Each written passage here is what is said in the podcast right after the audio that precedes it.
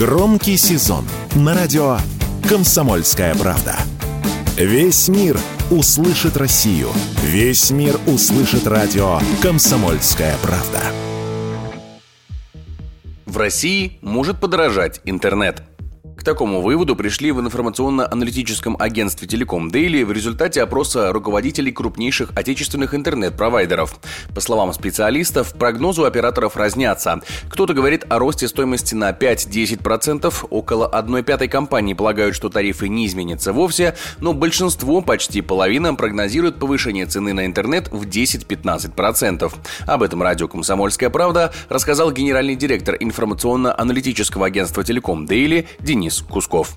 На сегодняшний момент можно сказать, что 82% э, руководителей компании высказались за повышение стоимостных характеристик. Основная часть из них э, находится в пределе 10-15% повышения. Причин э, несколько, кроме банальной инфляции. Это проблемы с закупкой оборудования, которое в России не производится, а сейчас заводится благодаря параллельному импорту. Это нестабильный курс рубля и нет значительного продвижения компаний по притоку пользователей, потому что юрлица не увеличиваются, частные лица тоже тоже не увеличиваются, то есть есть некая стагнация. За ситуацией пристально следят в Федеральной антимонопольной службе. Как утверждают представители ведомства, им пока не поступало жалоб на рост стоимости услуг, однако они и не видят предпосылок для повышения цен, как и профильные Минцифры. Как утверждают эксперты, если операторы сумеют обосновать рост стоимости услуг, ФАС будет не в силах заставить их вернуть цены на прежний уровень, уверен Денис Кусков.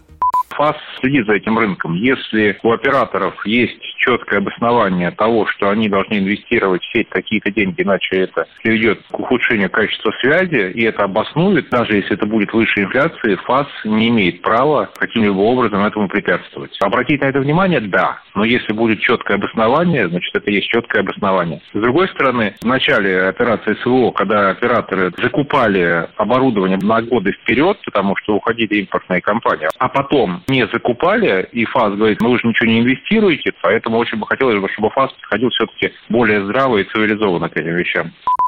Федеральная антимонопольная служба недавно уже проявляла интерес к действиям операторов связи.